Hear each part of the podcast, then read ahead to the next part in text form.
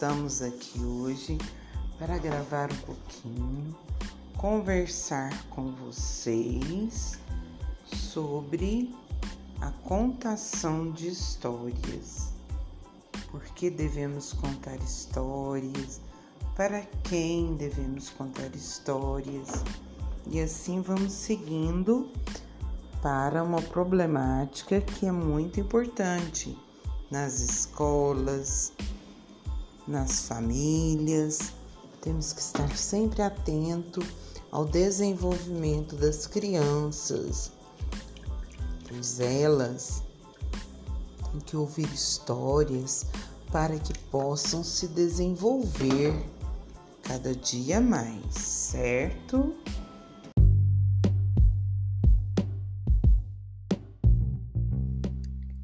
Então, vou começar. É o seguinte: essa história chama-se Três Conselhos. Um jovem casal, recém-casado, era muito pobre e vivia de favores num sítio do interior. Um dia, o marido fez a seguinte proposta à mulher: Querida, vou sair de casa. Viajarei para bem longe. Vou arrumar um emprego e trabalharei até ter condições de voltar e lhe dar uma vida mais digna e confortável.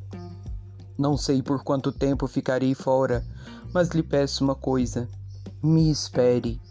E enquanto eu não estiver aqui, seja fiel a mim, pois eu, serei fiel a você. Dito isso, o jovem se foi. Andou muitos dias a pé, até que encontrou um fazendeiro que precisava de alguém para ajudá-lo na fazenda. Prontamente, o jovem se ofereceu para trabalhar com ele e foi aceito. Mas antes, propôs o seguinte pacto ao patrão: Deixe-me trabalhar pelo tempo que eu quiser. Quando eu achar que devo ir, o Senhor me dispensará das minhas obrigações. Não quero ficar com o meu salário. Peço que o Senhor deposite numa poupança até o dia em que eu for embora. Então me entregará o dinheiro e eu seguirei o meu caminho. Tudo combinado. O jovem trabalhou durante 20 anos sem férias, sem descanso. Depois de 20 anos, procurou o patrão e disse: Senhor, Quero meu dinheiro, pois estou de partida para minha casa. O patrão respondeu: Claro, afinal, fizemos um pacto e vou cumpri-lo. Só que antes, quero lhe fazer uma proposta, está bem? Ou lhe dou todo o seu dinheiro e você vai embora, ou lhe dou três conselhos e não lhe dou dinheiro e você vai embora. Se eu lhe der o dinheiro, não lhe darei os conselhos. Se eu lhe der os conselhos, não lhe darei o dinheiro. Vá para o seu quarto, pense e depois me dê resposta. Depois de refletir durante dois dias, o empregado procurou o patrão. Quero os três conselhos. O patrão novamente frisou. Se lhe der os conselhos, não lhe darei o dinheiro. Então o empregado assegurou: Quero os conselhos. O patrão então lhe falou: Primeiro conselho: nunca tome atalhos na vida. Caminhos mais curtos e desconhecidos podem custar a sua vida. Segundo conselho: Nunca seja curioso para aquilo que é mal, pois a curiosidade para o mal pode ser mortal. Terceiro conselho: nunca tome decisões em momentos de ódio ou de dor, pois poderá se arrepender e depois será tarde demais. Depois dos conselhos, o patrão disse ao rapaz que já não era tão jovem assim. Aqui você tem três pães. dois para comer durante a viagem e o terceiro para comer com sua mulher quando chegar em casa.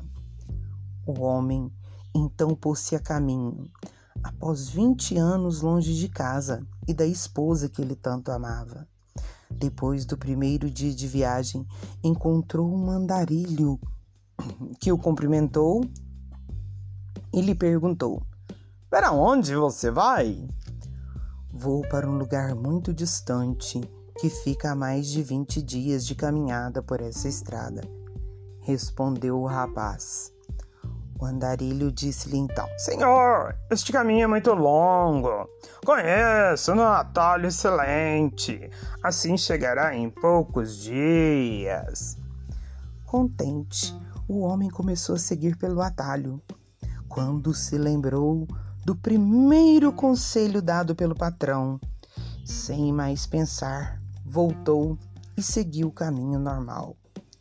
Dias depois, ficou sabendo que aquele atalho levava a uma emboscada. Após alguns dias de viagem, cansado ao extremo, encontrou uma pensão na beira da estrada, onde pôde se hospedar. Pagou a diária e depois de tomar um banho, deitou-se para dormir e descansar. De madrugada, acordou assustado com um grito estarrecedor. Levantou-se de um salto e instintivamente dirigiu-se à porta para procurar o local de onde viera o grito. Quando abriu a porta, porém, lembrou-se do segundo conselho. Voltou-se e dormiu. Ao amanhecer, após tomar o café, o dono da hospedagem perguntou se na noite anterior ele não tinha ouvido um grito. Ele respondeu que sim. E você não ficou curioso para saber o que ocorria?